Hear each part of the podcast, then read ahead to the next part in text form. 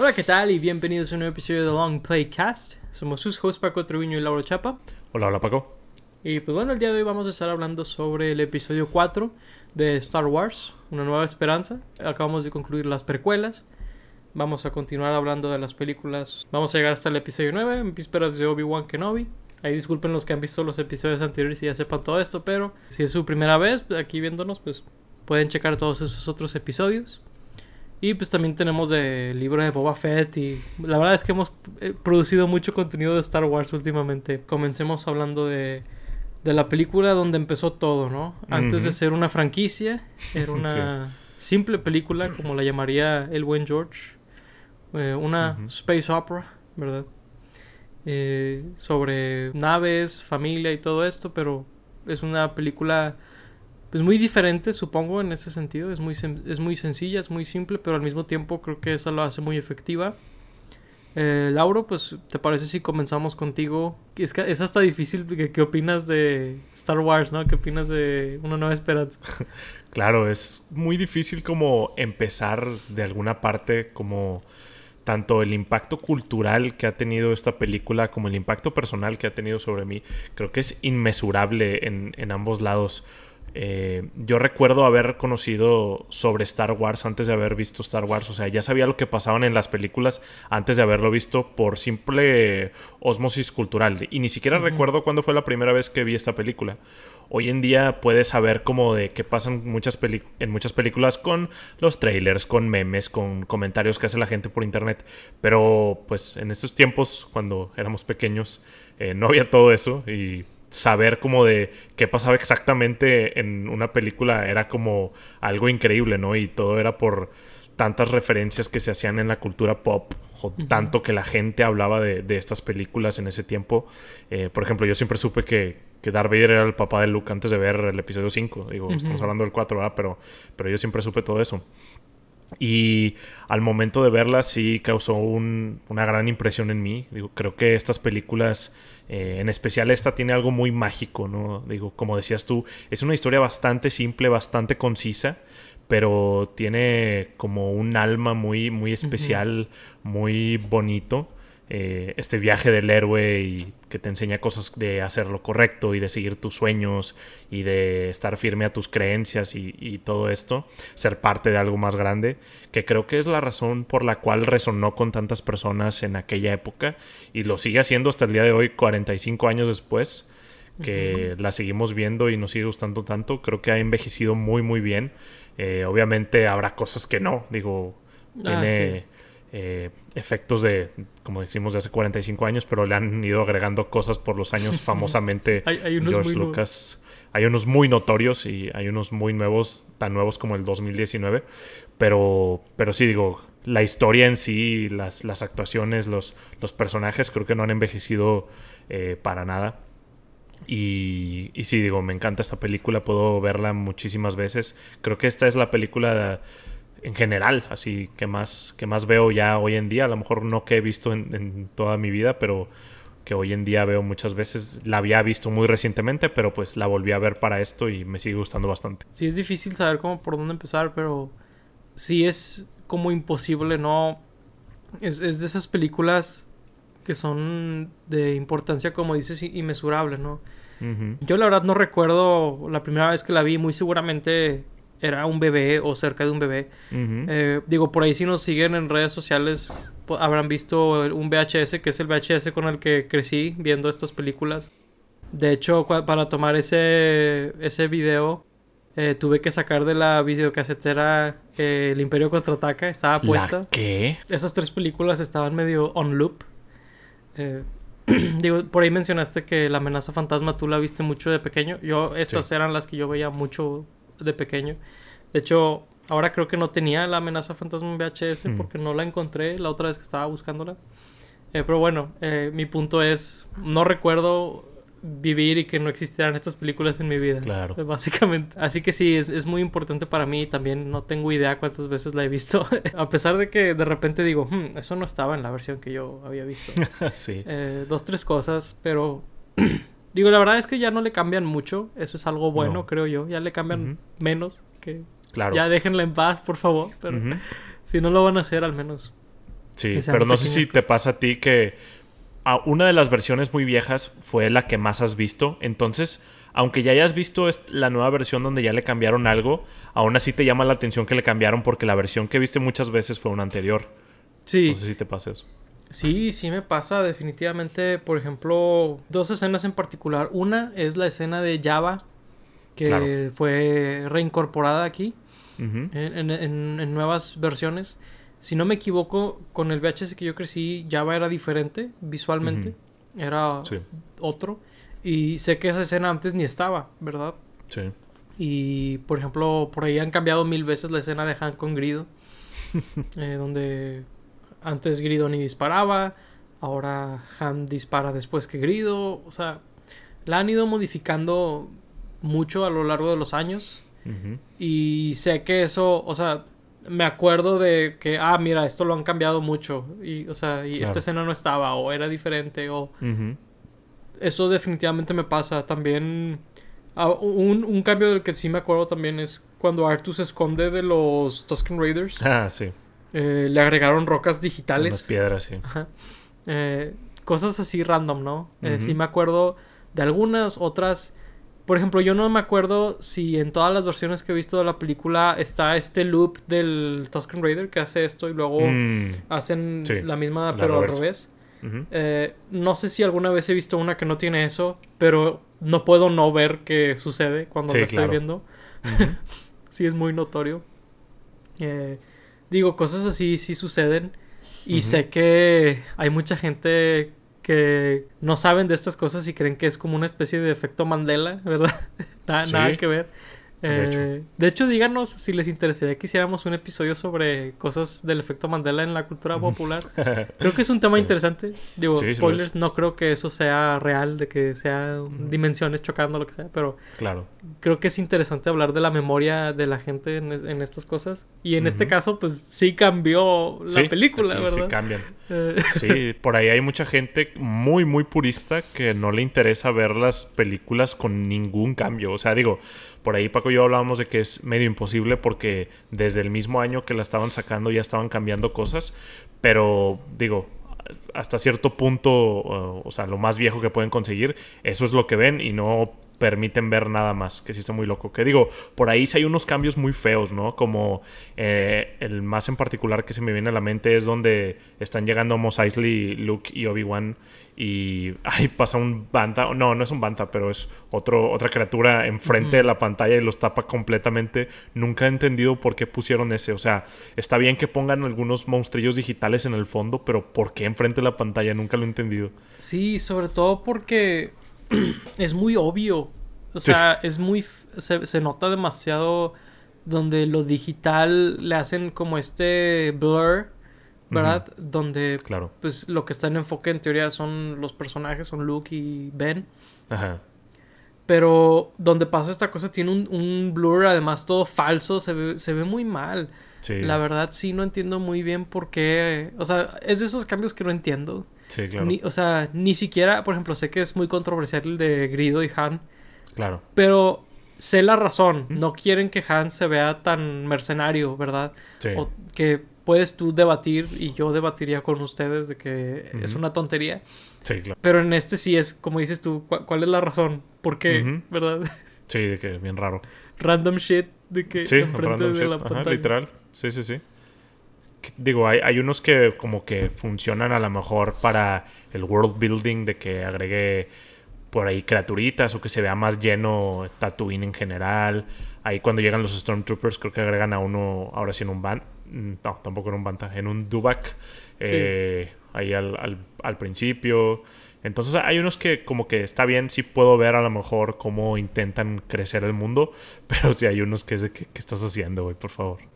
Sí, eh, el efecto de la escena de Java, la verdad es que no es tan, tan convincente, pero Sí, no. sale Java, sale. Boba.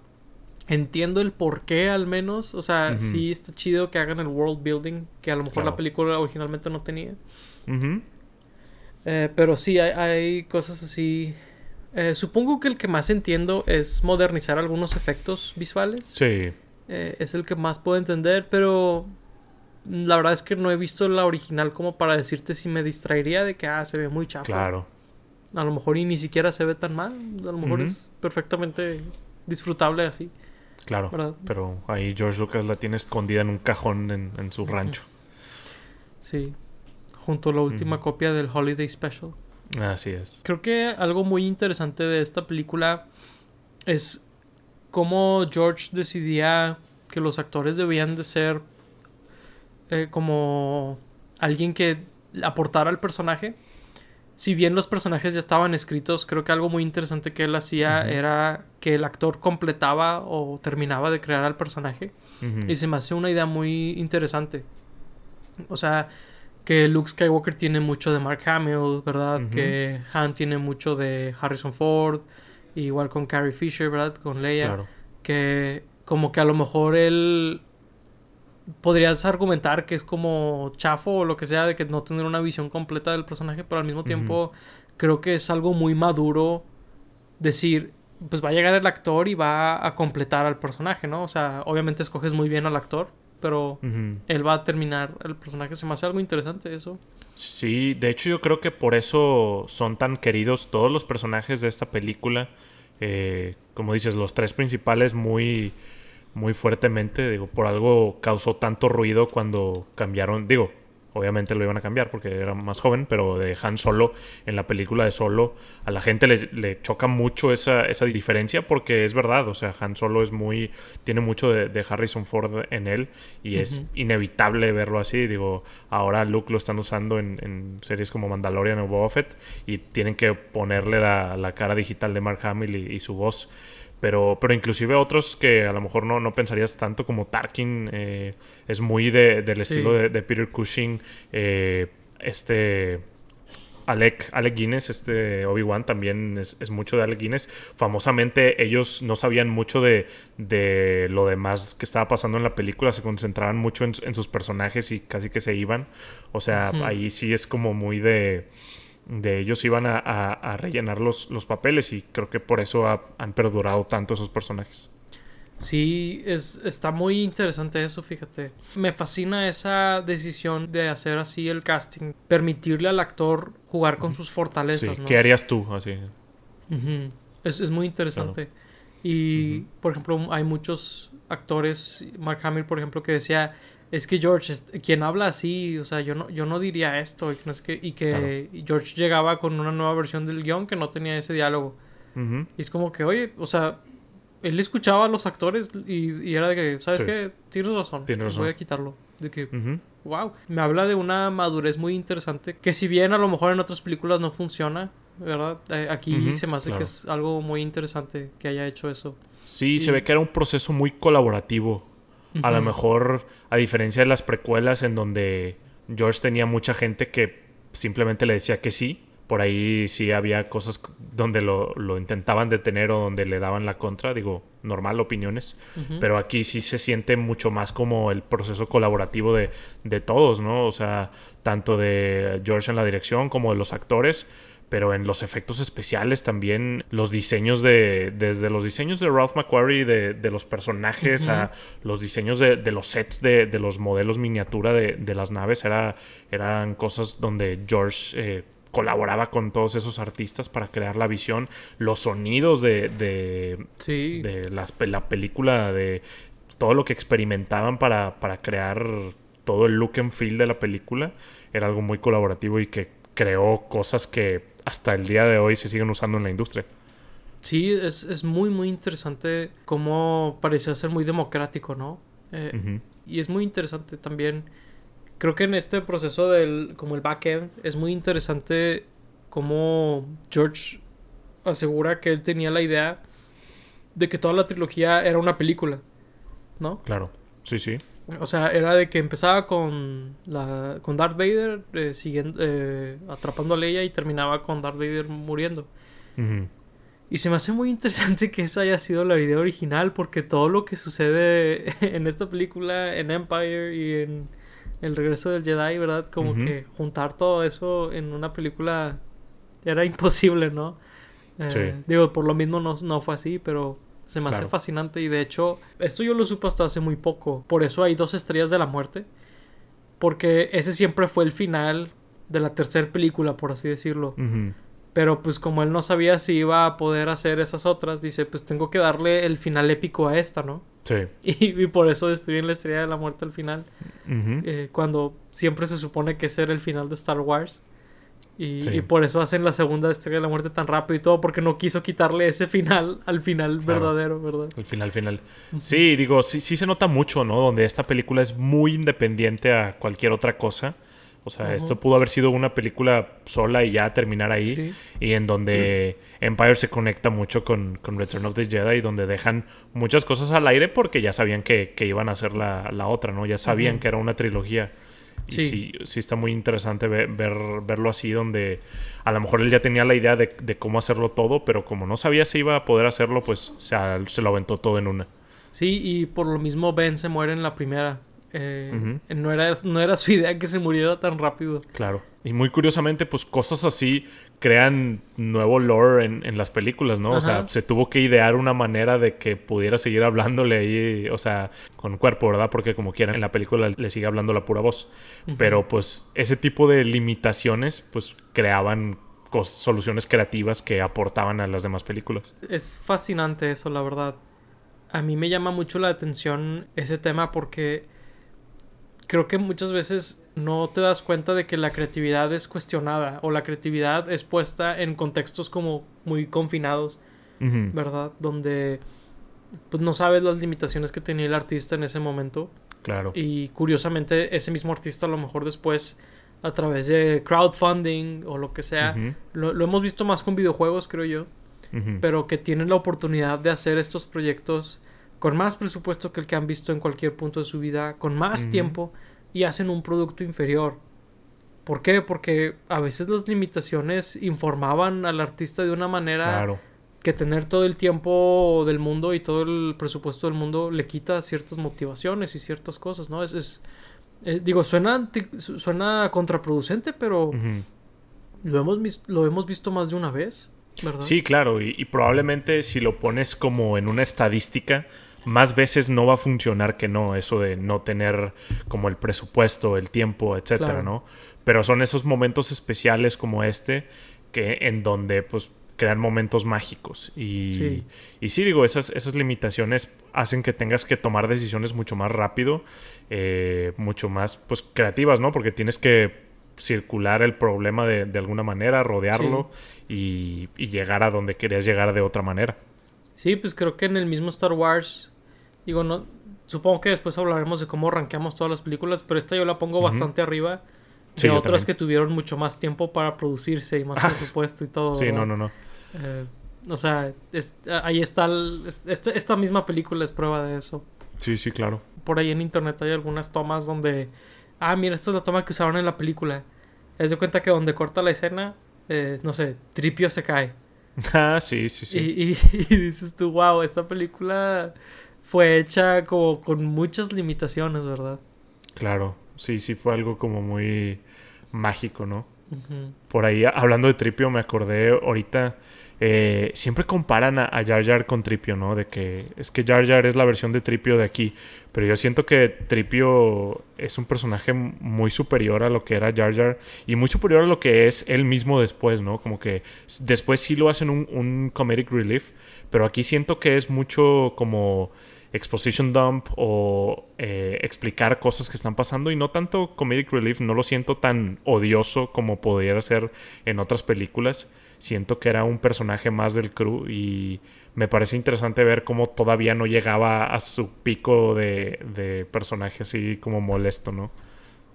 Sí, yo, yo estoy muy de acuerdo con eso. O sea, Tripio, es que sí es el comic relief, pero es un comic relief muy calmado. O sea, sí hay escenas que son escritas como en comedia. O sea, me Claro. acuerdo, por ejemplo, de cuando están en el compactor o cómo se dirá de la basura. Sí, Y que Tripio dice, o sea, de que están muy felices todos, de que, ah, de que Tripio nos Mm, ha sí. salvado. Y están gritando y dice de que, oh no, Artu, se están muriendo. O sea, cosas Claro. así, Tripio es el comic relief. Pero como Sí. dices tú, hacen pocas escenas así y tiene otras donde explica sobre, por ejemplo, él es el puente entre Luke y Artu, ¿verdad? sí. De que, ah, es que Artu tiene su grabación y tiene que enseñársela a un, a un tal Ben Kenobi. De que Ben Claro. Kenobi, de que, "Hmm, me pregunto si hablará de, de, de- digo, de Obi-Wan Kenobi, de que me pregunto si hablará del, del viejo Ben. Y es como, o sea, está, está, como dices tú, tiene muchos, muchos roles. No es nada más el comic relief. Sí. No es una caricatura, ¿verdad? Eh, Exacto. cre- creo que eso es la diferencia de esta película y de otras de Star Wars, donde creo que a lo mejor y si hay algún personaje caricaturesco por ahí, no se me ocurre uno ahorita, eh, pero tiene un tono muy diferente a la mayoría de las películas de Star Wars. Sí, y no interrumpe mucho el ritmo de la escena. O sea, cuando él dice un chiste o cuando le pasa algo chistoso, es como parte de la escena o el producto de lo que estaban haciendo y eso pasa al final. No es como que un diálogo que mete en medio y, Sí. y interrumpe la escena y luego continúan con lo que estaban haciendo antes. Se siente como parte de, de lo mismo, ¿no? O a veces ni lo pelan, de que Sí, Luke le dice que, ah, ok, o no sé qué, se me hace muy chistoso como Luke a veces trata a Tripio de que a veces no, no lo pela mucho, eh, pero por lo mismo como que fun- funciona bien, ¿no? sí, o sea, es que si lo piensas, es como un mayordomo que no tiene Claro. sentimientos, o sea... Está programado para como ser agradable o lo que sea, pero Sí. es un robot, ¿no? Y como que Luke sabe eso Claro. y es como de que maestro, está bien si me apago un momento, de que sí, claro, de que estoy hablando con. Obi-Wan, no, Sí, no me interrumpas, de que sí, literal, sí. O al final de que, ah, reparen, hay que reparar a Artu, por favor, maestro, yo daré mis piezas. Sí, sí, va a estar bien. Y luego se va. sí, sí, sí, sí, Sí, sí, sí, sí. es cierto. Pero por ejemplo, Tripio, algo que después harían es que lo harían muy incompetente. Sí. Y aquí es medio al revés, cuando, cuando están Sí. ahí en el, en, la, en el cuarto de control, que los encuentran los, los troopers y a Tripio se le ocurre on the spot, ¿no? De que, oh, qué bueno que ya llegaron, de que nos, nos Sí. encerraron aquí los malos. Pensó muy rápido en una solución y en otras Claro. películas sería como que este torpe, ¿no? O sea... Sí, esa damisela en apuros o algo así, ¿no?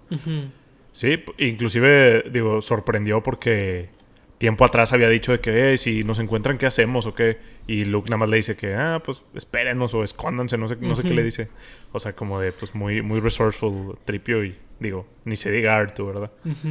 Creo que lo que le dice es de que esperemos que no suceda, ¿no? Algo- sí, algo así. Creo que es lo que le dice de que que la fuerza te acompañe. me vale lo que te pase. Sí, de que lo que, lo que sea, eres un robot. Sí, eres un. Es como un- una laptop vieja o algo, algo Sí. así, ¿no? Al menos no es Obi-Wan que no se acuerda de Artu, ¿verdad? Digo, obviamente eso fue algo que George Lucas creó retroactivamente, pero pues Sí. está chistoso. O que no se acuerda de R4, de que no recuerdo tener un droide. de Sí. que- y R- R4. de que R4 todo deprimido y... Sí. En, en el cielo de robots. ¿Para qué nací? El cielo de robots. ¿Para qué nací? Reviva Justice for R- R4, por favor. Justice for R4.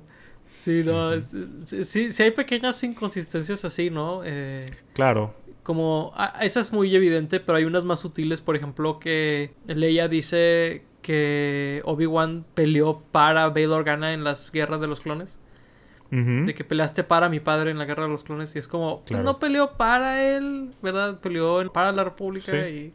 Y Bale era parte de la y República. ajá, como que no, no peleó para él, pero Claro, son claro. problemas que causó después George Lucas y otros, ¿no? O sea, la, la película no, no es culpable de eso.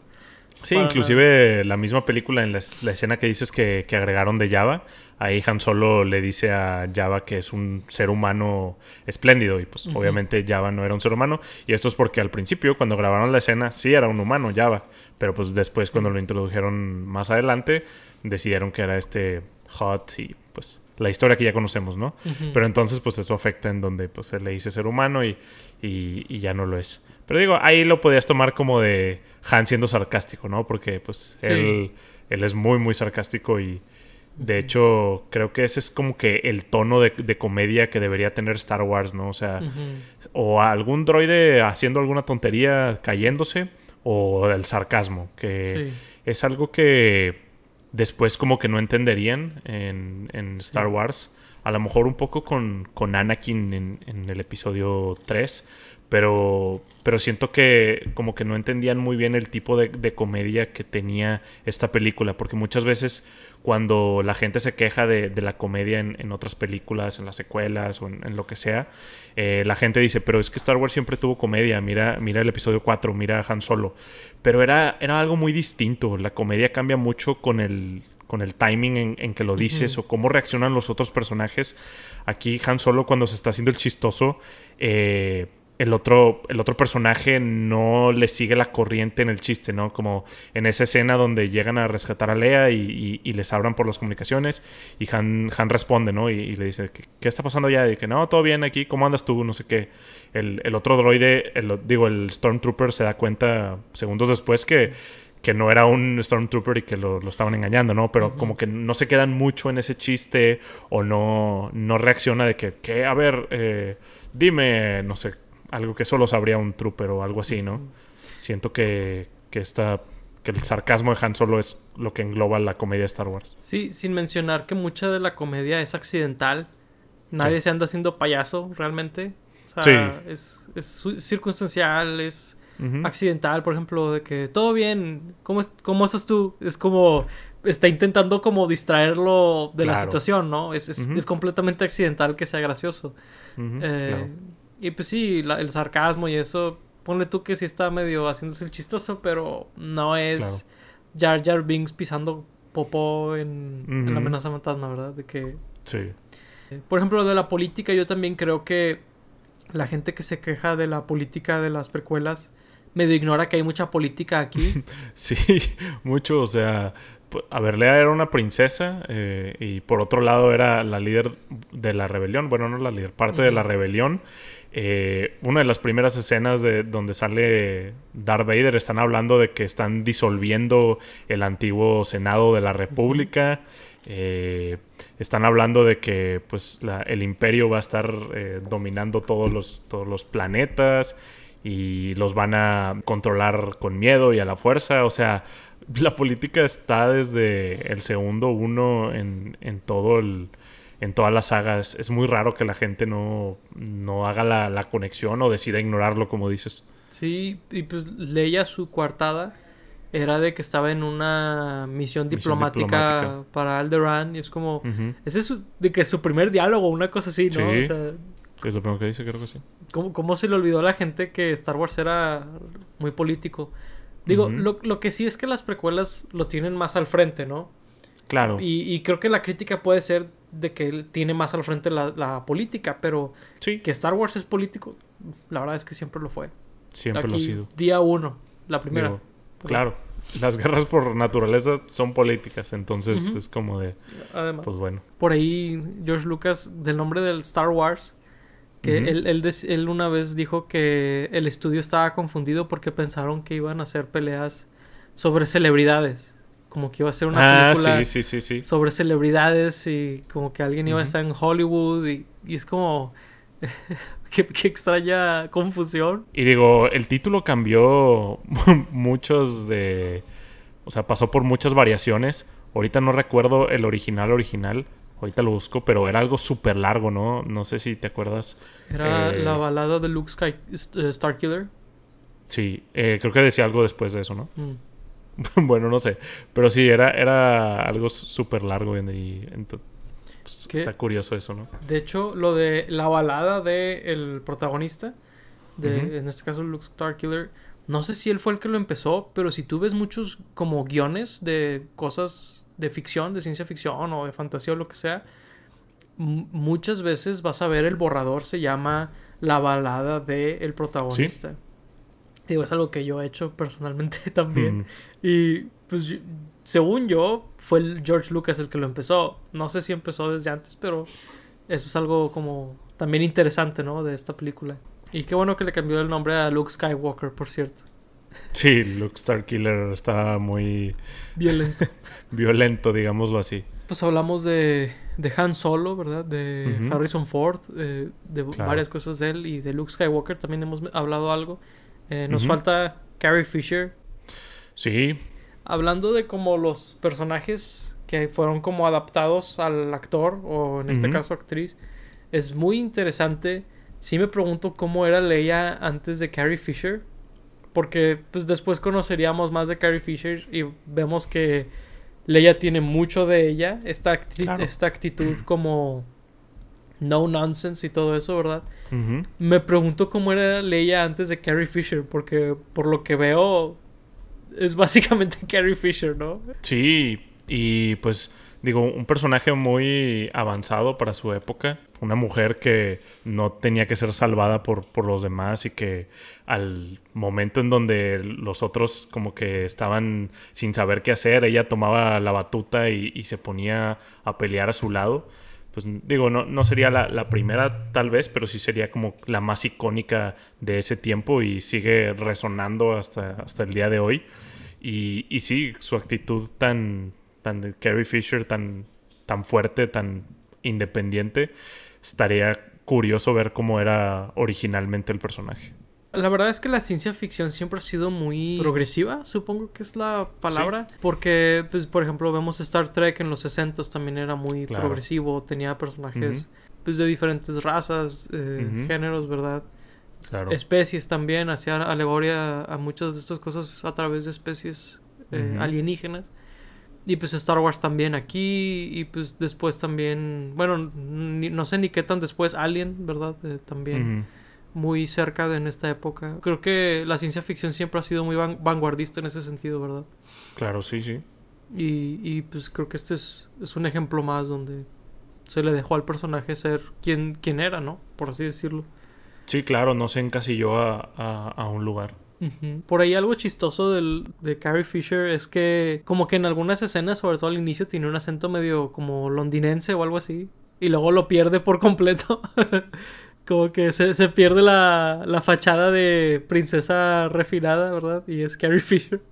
Sí, de, hecho, durante toda la película tienen problemas con pronunciación de, de cosas, no nada más de, de, los acentos, porque por ahí Tarkin también a veces como que exagera más su acento de, británico, a veces no tanto. Digo, él es británico, pero este, ah, también los, los nombres de, las personas. A Lea le dicen mucho Lian. Sí, sí, el, el, el, que les está diciendo los, el plan para destruir la estrella de la muerte, ¿verdad? Ahí en la base rebelde. Dice Princess Leia y es como, ¿what? ¿Cómo? Sí, sí, sí. Inclusive, digo, ya sería más adelante que que sale este Lando y le dice a Han de como mil maneras diferentes, pero en ah, esta también a veces le dicen como que Hen o, mm. cosas medio, medio raras, ¿no? Sí, de hecho Alec Guinness se avienta unas varias, ¿no? Donde dice algo medio raro.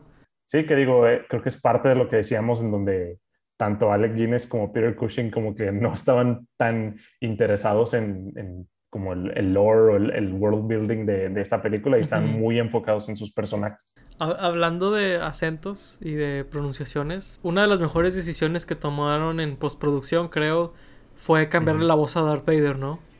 Sí, sí, sí. Digo, por ahí no sé si se hayan topado eh, cómo habla Darth Vader en el set. Es este señor con un acento escocés como muy, muy marcado.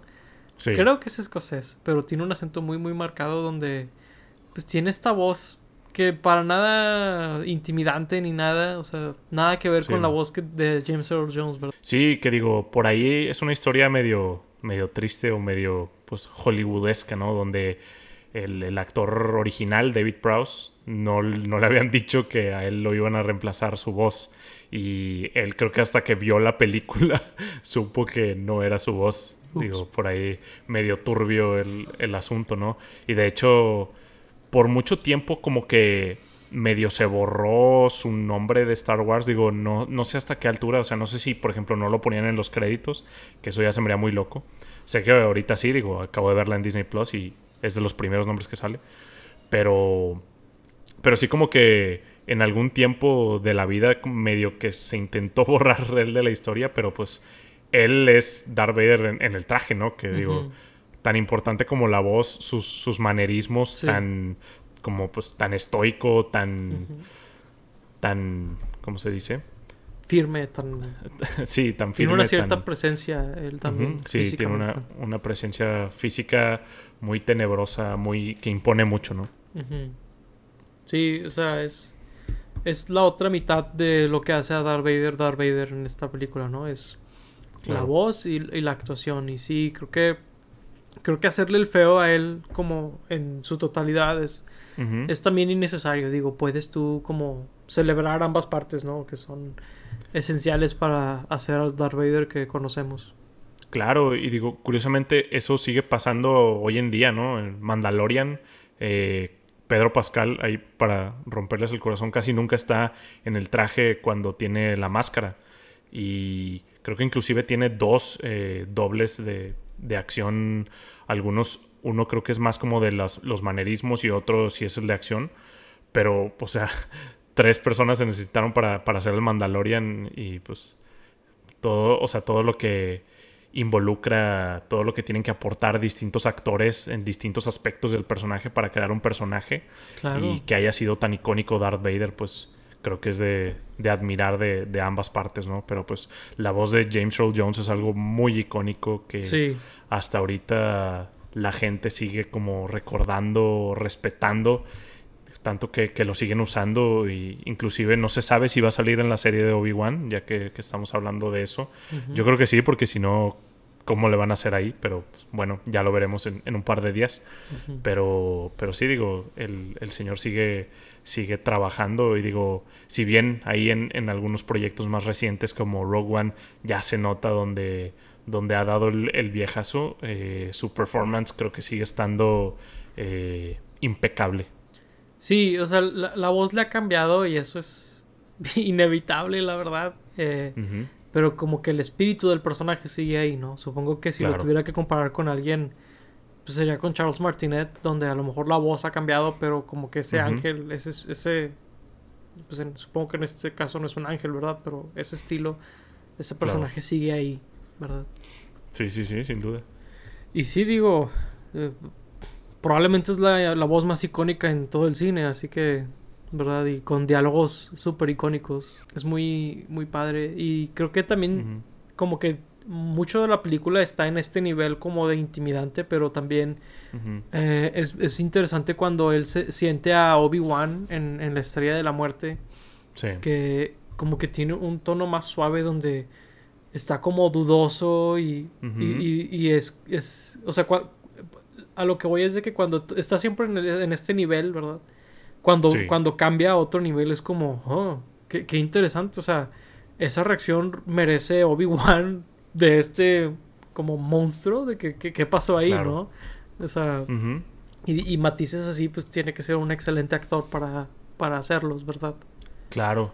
Y hablando de eso, algo que tiene muy interesante la película es que mm, completan como que la historia con, con simples diálogos, ¿no? Como de te das cuenta o sin saber sobre las otras películas, o sea, solo viendo esta, te das cuenta que ha pasado muchísimas cosas en este mundo con distintos personajes, desde que mencionan la guerra de los clones, desde que mencionan al padre de Luke, desde que sabes que Obi-Wan y Darth Vader tienen una historia detrás, desde que Tarkin menciona la República Vieja, eh, desde que hay una rebelión que ya se está formando y que esta es la última batalla que, tendrían eh, desde, los, desde los créditos que te empiezan a hablar de que hubo una victoria y que obtuvieron los planes de la estrella de la muerte.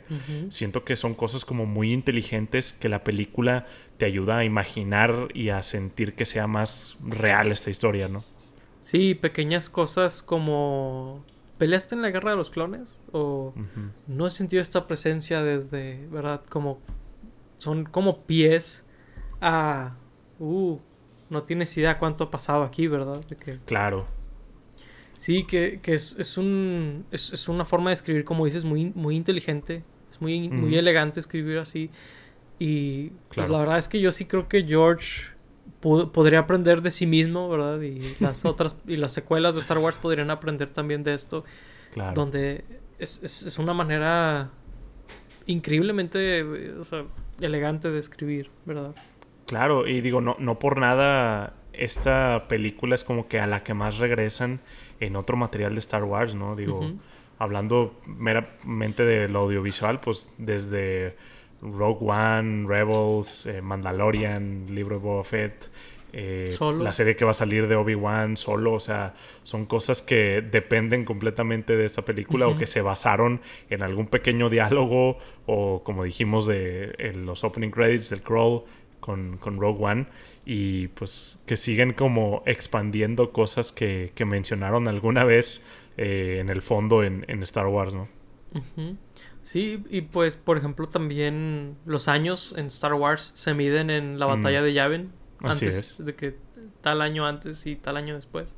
Un año después. y pues eso sucede aquí. es- Esta es la batalla de, Yan, de Yavin. Claro. ¿verdad? Y, sí. Ujú. y sí, creo que o sea, sí es el, el mito de Star Wars es, es aquí. Este, este es Star Wars en su definición más pura, ¿no? Claro. Y por otro lado, ahí está, está curioso, no sé, ver a un Vader sin el emperador, ¿no? Porque después, pues descubres que Darth Vader no es como que el mero mero o lo más eh, malvado que hay ahí en el universo.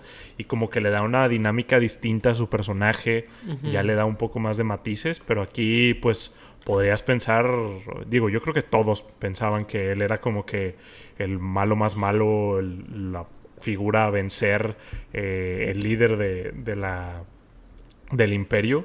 Y es como muy interesante verlo eh, interactuar o estar ahí sin la presencia del emperador. Creo que tanto como el líder del, del imperio no, porque sí te hacen varias menciones como que Tarkin está encima de él. Mm, Pero, o sea, sí, o sea, supongo que en poder puro, en como maldad y eso, sí, Darth Vader, Claro. no, no tienes por qué pensar que hay alguien más poderoso. El, el emperador podía ser un tipo Java de Hot, ¿verdad? O algo así. claro. No, no, o sea, no, no sabrías cómo es el emperador o cómo es lo que hay más arriba, ¿verdad? De, de Vader, antes de, esta película. Sí.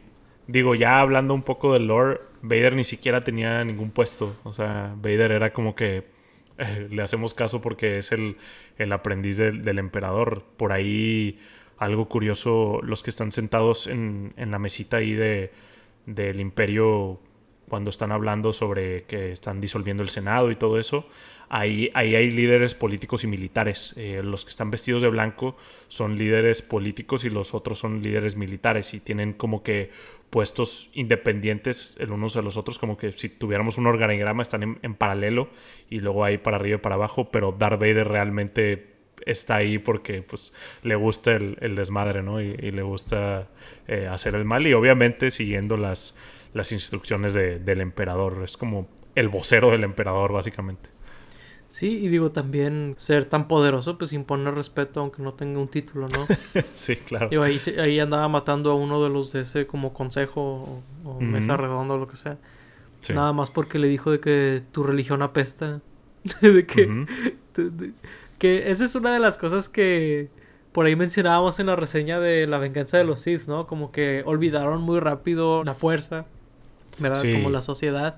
Y ese es uno de los comentarios de tu religión antigua, de que son puras habladurías y no sé qué. Y es como, tú ya eres un adulto cuando estaban los Jedi. Sí. que, ¿Cómo que es una religión? Sí, de, de qué hablas, ¿no? Ajá. Digo, ¿cuánto, ¿cuánto te dije que habían pasado? ¿21 años, eh, se supone? ¿O 18? Es que recuerdo que Luke apenas estaba siendo mayor de edad, pero no me acuerdo si mayor de edad para el mundo o para Estados Unidos. Creo que, Entonces, de hecho, yo creo, creo que, que pasaron 17 o diez- 18. Dieci- digamos que 18. Pero pues sí, o sea, es muy poco como para que Sí. la gente se esté olvidando de, de los Jedi. Sí. Por ahí sí hay algo, o sea, que el, el canon intenta arreglarlo en donde el imperio tenía mucha propaganda y al momento en de que ejecutan la Orden 66 eh, les empiezan a decir a la gente que era porque los Jedi eran unos traidores y mentirosos y tal y tal.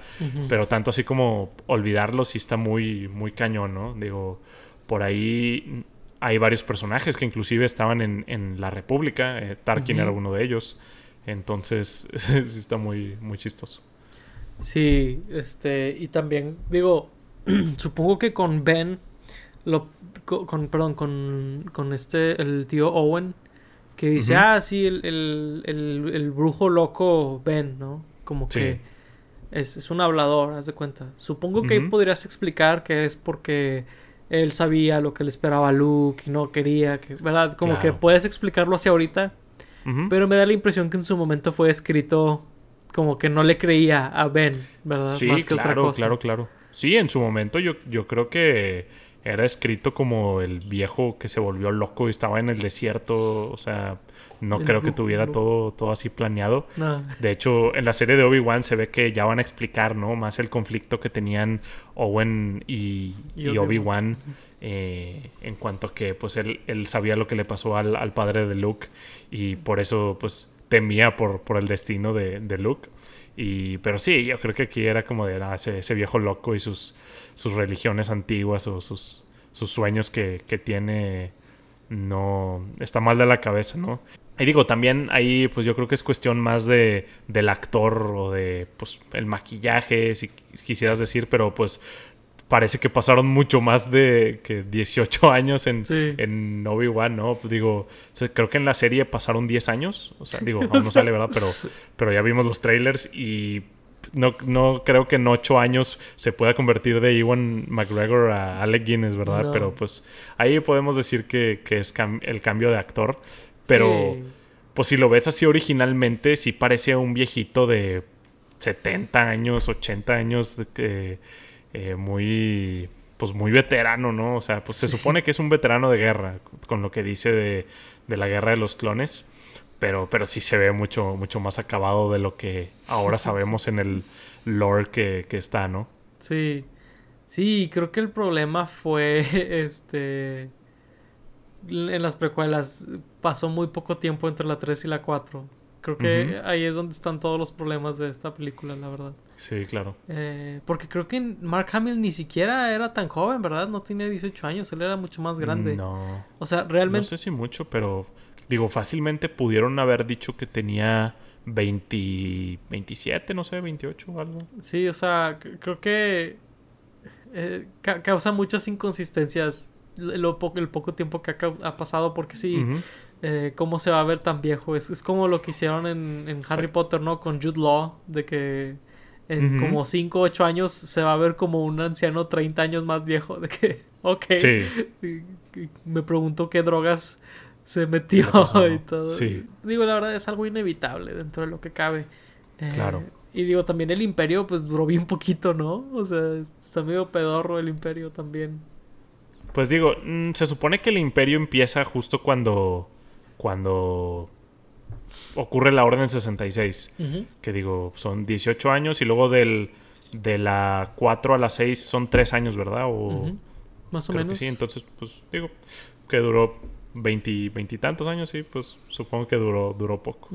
Pero pues creo que sí era un modelo político medio insostenible. O sea, como que mantenerlo por tanto tiempo sí, sí estaba dificilón. Sí, supongo que sí. Este. Pero bueno, eh, volviendo a, a cosas de la película, eh, a mí se me hace muy interesante cómo toda la película no tiene nada de tiempo muerto y no tiene escenas innecesarias. De hecho, a diferencia de las precuelas, yo creo que las escenas que borraron de esta película ayudaron mucho. Por ejemplo, por ahí pues hay un meme, ¿no? Donde Luke quería ir a la Tashi Station. Y pues hay una escena donde va a la Tashi Station. Sí, Pero es una escena, tú la ves y es completamente innecesaria. sí. Supongo que ahí sale con el amigo que después estaría con él ahí en la batalla de Yavin. Pero pues fuera... Biggs. Sí, Biggs, ándale. Y, pero fuera de eso, completamente innecesario. No, no tenía que ver a Luke tomando con sus amigos, ¿verdad? Sí, está bien chistosa esa escena, ¿no? Como que siento que hasta desentona mucho con, con la película. Eh, hasta siento que, que es el tono que después tiene Mos Eisley o Mos Espa en, en Book of Buffett, donde todos ya están medio, medio cholillos, medio rebeldones. Como que en, la, en esta película, eh, Tatooine en general, se ve muy misterioso, muy greedy, muy Sí. de lugar mafioso. Y esa escena como que muy de, muy de jóvenes, muy de, oh sí, somos, somos geniales. Como que siento que no va eso con, con la película. Sí, pues no le va lo que dice Obi-Wan, ¿no? De You'll never find a more. Richard Hyde of scum and villainy. O sea, Claro. como que porque hablaría de villanos y de que son lo peor de la, de la existencia y es como que pues, son unos güeyes tomando, ¿cuál es el problema, no? Que, Sí. este, pero sí, desentona mucho también. Hay una escena que es cómicamente innecesaria, que es Luke reparando como un- una antena, un visor. Ah, sí. Y es como, ¿por qué está esta escena aquí?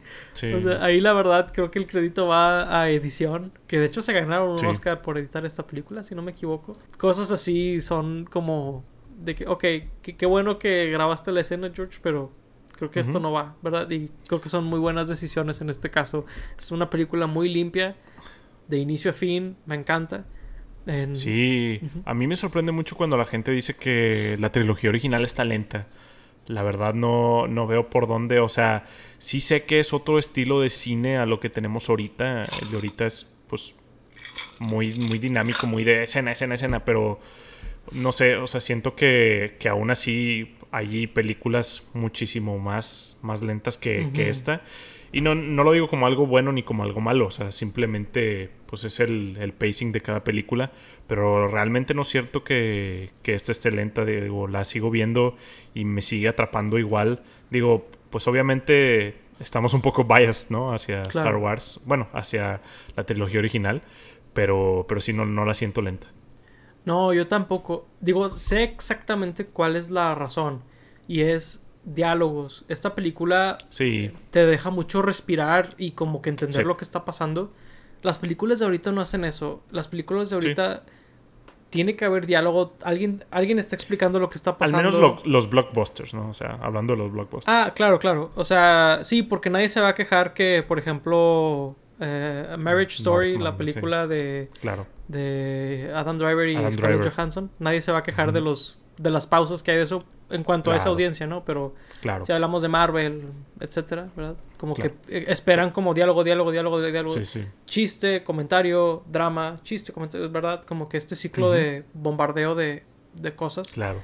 Y esta película no. De hecho, extrañamente mi escena favorita es una sin diálogo. Es el atardecer binario. eh, que tiene la... Yo creo que es la mejor pieza musical en la historia del cine o una cosa así. Digo, sé que hago Sí. muchos comentarios así con estas películas, pero es que genuinamente lo creo. Eh, Ujú. El atardecer binario, John Williams hizo una escena que tal vez sería ordinaria en una pieza histórica, ¿verdad? Eh, Sí. Sí, digo, ahí la escena nada más tiene una pelea de, de sables de luz, ¿no? Al, al final. O sea, compárala con, no sé, el, el episodio 2 donde se la pasan cientos de Jedi peleando. O sea, sí, sí, sí veo que es muy distinta en cuanto a la acción o, o los diálogos, pero, pero sí siento que, que trae un, un muy buen ritmo. Sí. Y pues sí, hablando de la música, cómo no hablar de, de John Williams. Cada pieza musical que sale desde los créditos del inicio hasta los créditos del final es un banger así de Sí. súper, súper icónico, súper referenciado, eh, súper reutilizado en, en otras cosas. Y pues creo que es por muy buena razón, o sea, es, es muy buena la, la música y te comunica muy bien lo que, lo que está pasando en la película, Sí. lo que están sintiendo los personajes, lo que va a pasar después. Eh, creo que es muy. Es, es otro personaje la música, básicamente. Sí, sí, la, la, la- música, digo, regreso al ejemplo del atardecer binario, porque te dice lo que Luke está pensando, te, te- te- y te marca la pauta de que este es el momento donde la vida de Luke Skywalker va a cambiar, ¿no?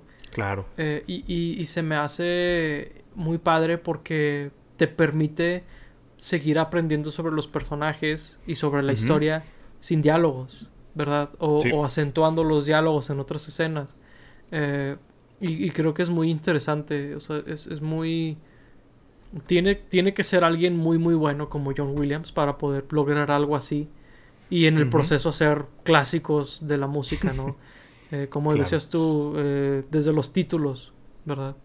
Eh, Sí. Si no me equivoco, aquí todavía no aparece la marcha imperial, ¿verdad? No, no, no. Y, no y pues es, es- hasta un poco loco. Surreal, ¿no? Sí, como, wow, o sea, tan icónico que se volvería ese tema en la secuela. Y aquí ni aparece, o sea, Sí. ¿cuánto más tenía este señor que darle a esta franquicia, no? Eh, O sea, después de esta primera película. Sí. Que inclusive sigue participando. Por ahí eh, es- escribió, creo que únicamente eh, un tema para Obi-Wan en, en la serie de Obi-Wan o algo así entendí. Porque creo que la última vez que, que había hecho era Rise of Skywalker. Pero porque creo que ya realmente ya no hace otros trabajos, solo se dedica a estar jubilado, pero cuando se trata de Star Wars por ahí mete mano de repente y pues digo, hasta hoy en día hizo una pieza para la nueva serie. Pues, digo, diría que me sorprende, pero es John Williams. O sea, a lo mejor me sorprendió cuando volvió para. Eh, para. El despertar de la fuerza, sí. Es que me quiero acordar cómo se llama en español. Ah, claro. Eh, a lo mejor me sorprendió en aquel entonces, pero ahorita es como que, ok, ya sé que este señor, eh, pues la, como es, ¿no? El resto de su vida va a seguir haciendo música para Star Wars. Y en un descuido le hablan para cuando hagan la de Indiana Jones. Mm, no lo dudo. Digo, quién sabe si siquiera porque esa película está en un limbo desde hace mucho tiempo y a lo mejor y no, no la cuenta. A lo mejor. Pero. A lo mejor no pues la cuenta Harrison Ford, güey. eh, sí, cierto, ¿eh? Sí, cierto. Este, pero sí, John Williams. Es, es, no, no, te puedes imaginar Star Wars sin John Williams. O sea, definitivamente. Es, es algo muy, muy icónico. Eh, y pues, hablando de audio, pues aquí nacen tantos efectos de sonido icónicos, ¿no? eh, cómo, suena, cómo suena un, una espada de, luz, ¿no? Un lightsaber, cómo suena, cómo suenan los blasters, cómo suenan las naves. O sea, los soniditos que hace Artu, o sea, está lleno de cosas así eh, increíbles, ¿no? Sí, eh, experimentaban mucho con, el sonido. Por ahí uno que siempre, siempre me acuerdo de, que, que como lo hicieron, es que le pusieron un micrófono a un cable de alta tensión de luz y le, le pegaban con una este, pues, con un desarmador, con una herramienta y el sonido que se iba del cable y, regresaba es el sonido creo que de, la, de un blaster. Y luego para, para las naves creo que eh, con una agua de, o sea, una manguera de presión la pasaban por un, por un tubo o por un por un círculo y el sonido que se escuchaba de como el, trasfondo era el, sonido de las naves y eh, tiene tantos sonidos icónicos pues el sonido de los TIE Fighters simplemente o sea, ni siquiera salen en pantalla y nada más con escucharlos ya puedes imaginártelos en la cabeza eh, lo que son. Eh, la alarma que suena de, Star Wars, así, la alarma, uh, los sonidos de cuando están cargando la estrella de la muerte. Obviamente los sonidos de, los lightsabers cuando chocan entre ellos o cuando, cuando salen del mango. Eh, los sonidos, como dices, de, de Artu, pero también de, de Tripio o simplemente los ambientes de tanto de Tatooine como de las naves, eh, que, se escuchan como todos los beeps y, cosas así. Eh, muy icónicos y muy irreemplazables. Sí, sí, sin duda. También hay voces, ¿no? Los, no, ¿cómo se llaman los enanitos esos que andan por Tatooine? Los yaguas. Los yaguas, que su vocecilla toda agudía, ¿no? Sí. Eh, pues los Tusken Raiders también. Los Tusken Raiders. Eh, el grito ese que hace Obi-Wan. Ah, el, grito que hace Obi-Wan que es cuando eran más místicos los Jedi, ¿no? Que era como un mago o algo así, ¿no? sí. Pues eran más místicos los Jedi y eran más salvajes los Tusken Raiders, ¿no? Porque ahora los han puesto como de... Son su propia gente y tienen como que sus costumbres y, todo y no son tan salvajes como creíamos. Pero sí, eh, eh, eran como muy salvajes. pues eh, los idiomas que hablaban los, distintos aliens, ¿no? El, Grido. No me acuerdo si Grido habla Jotis, eh, creo que sí, pero pues el, Jotis que habla Java, eh, no me acuerdo si hay... Ah, bueno, mencionan el Bochi, que por eso compraron a este mm. Tripio, porque él hablaba Bochi, pero sí, no me acuerdo si hay, si hay otros por ahí, pero pues más adelante en la franquicia seguirían agregando más y más. Sí. Sí, la verdad es que es, increíble eso. También, digo, hablamos de los efectos de sonido, pero los efectos visuales. Esta era una época donde muy pocos efectos se hacían con algo que se pareciera a una computadora. Eh, se hacían efectos visuales, se hacían pinturas. Muchos de los fondos que hay en la película original eran pinturas. Eh, mucho de lo que, por ejemplo, cuando están en la estrella de la muerte por fuera eran maquetas, eran miniaturas de, de lo que ves en la película. Y, y se me hace increíble que, que todo eso es, sea como esta armonía de efectos, de, de, herramientas, ¿verdad? Para contar una historia. Que es algo que ahorita, pues para bien o para mal, todo, o prácticamente todo se hace con computadora, ¿verdad? Claro, eh, pues digo, los diseños de los personajes, ¿no? Desde los, la silueta de, Darth Vader, eh, su traje es algo muy icónico. La silueta y el traje de los Stormtroopers es algo generacional. Eh, o sea, que, a todas las generaciones afecta, que todos, todos lo conocen, esas formas, sigue saliendo en Fortnite y en otras cosas, ¿no? Eh, pero los aliens, ¿no? Todos los aliens que, habían ahí, por ahí en, la cantina es donde más como que se pusieron a, meterlos a lo loco, que son aliens que, que a George Lucas les daba historia a, cada uno de ellos y después las utilizarían para, para otros medios, eh, pero pues son aliens icónicos que después siguen usando en, otros medios y, ah, mira, ese alien es el que salía en la cantina, no sé qué. Inclusive los diseños originales que no se usaban, por ejemplo, Chewbacca tenía un, diseño muy distinto a, como fue al final y después usaron el diseño original para hacer a un personaje en Rebels, a Seb. Eh, son cosas que no sé, son, son cosas históricas que, no tienen precio, que armonizan muy bien en la película. Eh, digo, hablando de, los diseños, eh, hablando de algo externo, a lo mejor me gusta mucho que en, Mandalorian y, también en Book of Boba al final en los créditos ponen el, arte conceptual y me, ah, recuerda mucho al diseño de, pues, de Ralph McQuarrie, los, los artes conceptuales que, que él tenía de tanto los escenarios como los personajes, como las armaduras. Creo que, si no me equivoco, él hizo todos los diseños de los Stormtroopers, de Darth Vader, de, de las naves, etcétera. Es algo muy, muy icónico. Sí, sin, sin duda. O sea, también, pues ahorita mencionaste naves también, ¿no? Y pues el halcón milenario es súper icónico, ¿verdad? claro. Es, es, un personaje por sí solo, básicamente. sí. sí, sí, sí. Sí, sí, es, es, increíble todo lo que, lo que esta película tenía de, trasfondo en ese sentido. Eh, por ahí uno de los como problemas que tiene la película, pues como donde se puede notar, ¿verdad? Donde pues no tiene el mismo presupuesto que las que seguirían y a lo mejor el mismo nivel de detalle, de lujo de detalle ya en el set. Eh, es por ejemplo en Darth Vader, donde a veces puedes ver que tiene dedos en su casco, ¿verdad? Sí. no está así reluciente y pulido como en, por ejemplo, en Imperio Contraataca sí cuidan mucho más eso. Sí. Y luego también a veces tiene medio mal puesta la pieza de arriba, ¿verdad? sí, sí, sí. Eh, cuando está en su TIE Fighter lo tiene como para arribilla, ¿no?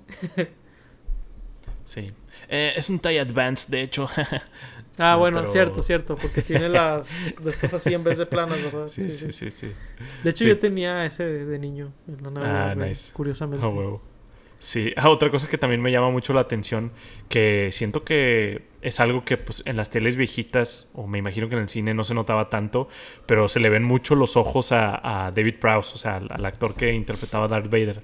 Y digo, sé que adentro del casco está un humano, ¿no? Digo, en, el episodio siguiente ya lo veríamos eh, sin casco, digo, no de, no de frente, pero lo, vemos sin casco y luego al final sí, ves que es un humano, ya al final lo vemos, lo vemos de frente, pero me llama mucho la atención que pues, se ve su cara y no se ve toda quemada, digo. Mm.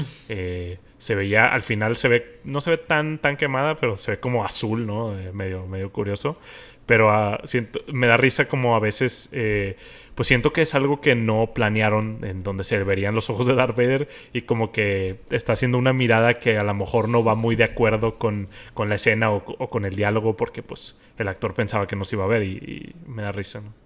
Sí, sí, de hecho sí llegué como a, notar un poquito eso, pero la verdad es que no, no nunca me alcanzó a distraer. Eh, a diferencia de algunas otras observaciones que hemos hecho a lo largo de, de esta plática. Pero sí, digo, Darth Vader, eh, a pesar de lo icónico que es, eh, sí, sí tenía como que detallitos por ahí, aquí y allá, ¿no? Sí, claro. Este. Sí, también eh, por ahí, pues también eran inconsistentes los sables, ¿no? En, versiones anteriores de la película, donde no estaban completamente de color, a veces eran como blancos. De hecho, por ahí no sé si en la primera versión sí eran blancos los sables. no sé por qué tengo esa impresión, pero creo que así era es algo que no estoy muy seguro, pero creo que he escuchado que, la gente habla de eso como algo que vieron. Entonces, sí, no, no me sorprendería que fuera, que fuera así. Efecto Mandela. Que, así, o, es el efecto Mandela, tal vez. Pero digo, seguramente muy rápido modificaron esa versión. Eh, como dijimos, ese mismo año estaban sacando distintas versiones. Al año siguiente, eh, al 79 creo que fue la siguiente. Luego en, el 81 fue la primera vez que, lo llamaron A New Hope. Antes solo se llamaba Star Wars, para los que no sabían. Digo, si ya llegaron tan lejos en el episodio. Eh, es algo que, que, antes se llamaba simplemente Star Wars. Y, pues sí, digo, es, es algo que, muy curioso, ¿no? Porque ahora sí existen sables blancos en el lore. Entonces es, algo que pues tendrían que hacer eh, modificar al momento. Y ah, por ahí siento que es, una cosa que nunca le dieron explicación en, en, algo canon. En cosas no canon medio sí le habían dado explicación, pero el significado de, los colores, o sea, ¿por qué los malos solo tienen rojo y los buenos tienen azul, verde, morado, amarillo, blanco, etcétera, ¿no? Como de... ¿Por qué, el, el cambio de color por ahí? Pues creo que siendo como muy simplistas, es como la silueta, ¿no? De que el malo está vestido de negro y tiene una espada roja, que es un color agresivo. Ah, se ve súper badass, ¿no? Y pues los héroes se visten como de colores más claros y su espada es azul. O después Luke tendría una verde, ¿verdad? Como que está. Digo, son, son. Yo creo que son como razones visuales, ¿no? Más que cualquier otra cosa. Sí, claro. Que de hecho por ahí y hablaremos de eso cuando hablemos del episodio 6, pero creo que er, era un símbolo, ¿no? Que Luke estuviera vestido de negro. Eh, sí. no, no es accidental que sea del mismo color que Vader. Y que el guante sea negro también y todo eso. Eh, pero sí, de hecho, eso es algo también muy padre de esta película que como que las cosas tienen muchos colores y, y, o sea, cuando estás en un lugar o en otro, como que todo tiene su, su paleta, ¿no? Claro. Sí, la iconografía es, muy importante y tiene significado, ¿no? Desde pues, los símbolos de, del imperio y de la, de la rebelión, o que usaban mucho los colores en, en, las formaciones, ¿no? De que el escuadrón rojo, el escuadrón dorado, eh, por ahí la diferencia era que tenían naves distintas. y, pues bueno, es, es, algo como muy importante en, en Star Wars los colores. Sí, Sí, creo que, creo que esa es otra de las cosas que me gustan mucho de esta película visualmente. Siento que películas... Eh, siento que ahorita le han bajado un poquito a eso, pero sí hubo un tiempo que estaban muy monocromáticas, muy sepia, las películas blockbusters. Sí, muy, muy curioso, ¿no? Creo que por ahí eh, las de Marvel era donde más se notaban, ¿no? Eh, donde más se quejaban o, no sé si Disney en general, que bueno, Disney ya, es dueño de todo, entonces si Disney hace algo, pues prácticamente la industria del cine lo está haciendo. Eh, pero sí, es algo curioso que, se perdió por un momento. Yo pensaba más, por ejemplo, en casos como Transformers, como por ejemplo también las de DC, de Zack Snyder. Ah, bueno, eh, sí. Como que, digo, habrá gente que dirá, eso es contemporáneo. Bueno, la primera ya salió hace casi 10 años, ¿ok? De que piensen en eso. ¿Cuál Man of Steel? Sí, Man of Steel. Ah, y, las películas de ahorita como que ya no son tan así. Este, Que en mi opinión es algo bueno. La verdad es que creo que eso era un error. Son como corrientes o, cosas que pasan en el cine, ¿no? Ahorita hablamos de que eh, ahorita el problema que tienen es el CG, ¿no? Donde como que todos al parecer están como que muy mal en el departamento de CG. Y sí, el color fue, fue una cosa que hace unos, no sé, no sé qué decirte, 10, 5 años, que todos tenían ese problema. Sí. Ese y poner México amarillo. ah, claro, sí. Bueno, ahí ese puedes culpar a Breaking Bad, que yo no le voy a decir nada a Breaking Bad, entonces haga lo que quiera usted, Vince Gilligan. Está bien. Pues bueno, este... Pues, ¿qué, ¿Qué más te gustaría abarcar sobre esta película? no sé, es que digo, hay tantas cosas que las que podríamos hablar, podríamos ahondar en cada detalle de cada parte de, la película, pero creo que pues ya hemos dicho lo importante, ¿no? Los personajes, los actores, la gente involucrada que, hizo esta película, lo que es, el impacto cultural que ha tenido tanto en, en el cine como en otras cosas literarias. Y pues a lo mejor no, no mencionamos en muchas cosas que George Lucas se inspiró, ¿no? Eh, el cine de, Kurosawa, eh, cómics franceses, libros eh, ingleses, o sea, muchísimas cosas que él tomó para, para hacer algo más grande, ¿no? El cine serial de los 60s.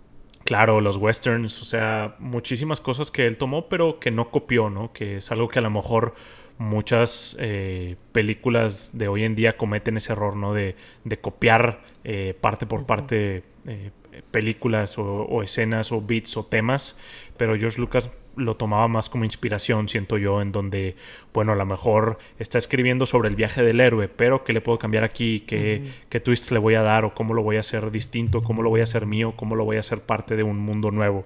Que es algo que a lo mejor los creadores de hoy en día podrían aprender.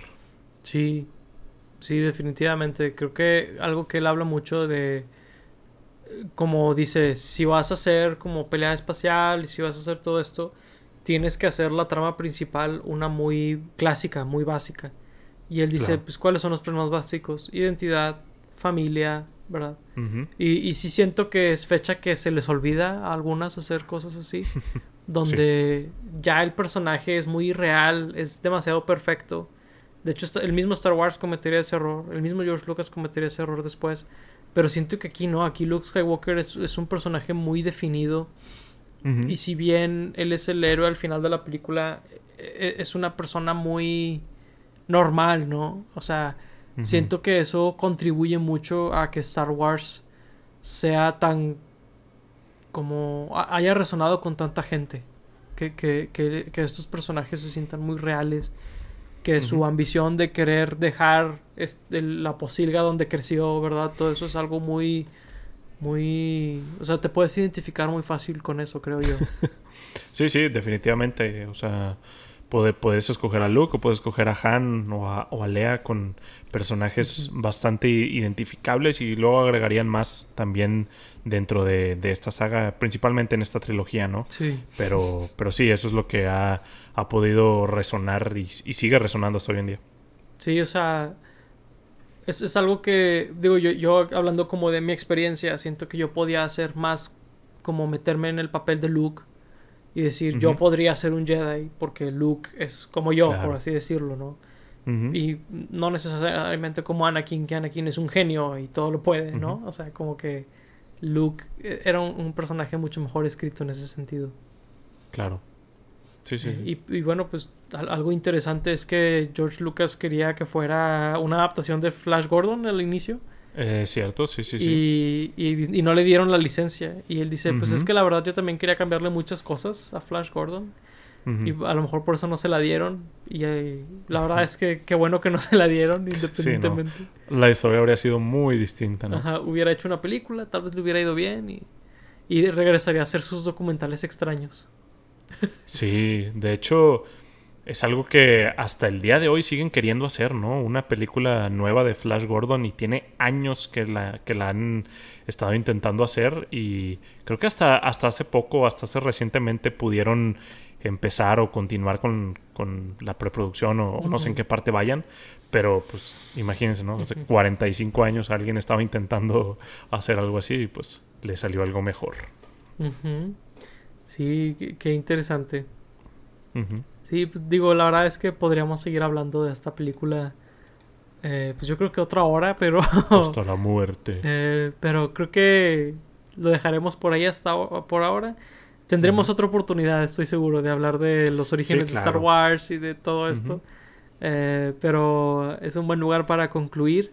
Excelente película. Digo, creo que recomendarla sobra, ¿no? Eh, Sí, es ¿no? como, es un clásico del cine. Es, es- sí me atrevería a decir que es una de las películas que tienes que ver. Sí, Claro, sí. sí. me costaría trabajo pensar que alguien dijera de que es que yo soy un fan del cine o yo soy tal cosa del cine y no hayan visto Star Wars. Esta, esta Sí. película en particular. Mínimo esta. Ajá. Sí, sí, sí. Como que, híjole, es como no ver, no sé, El Padrino, una El cosa Padrino, así. sí, sí, o sea, Es, es, es un...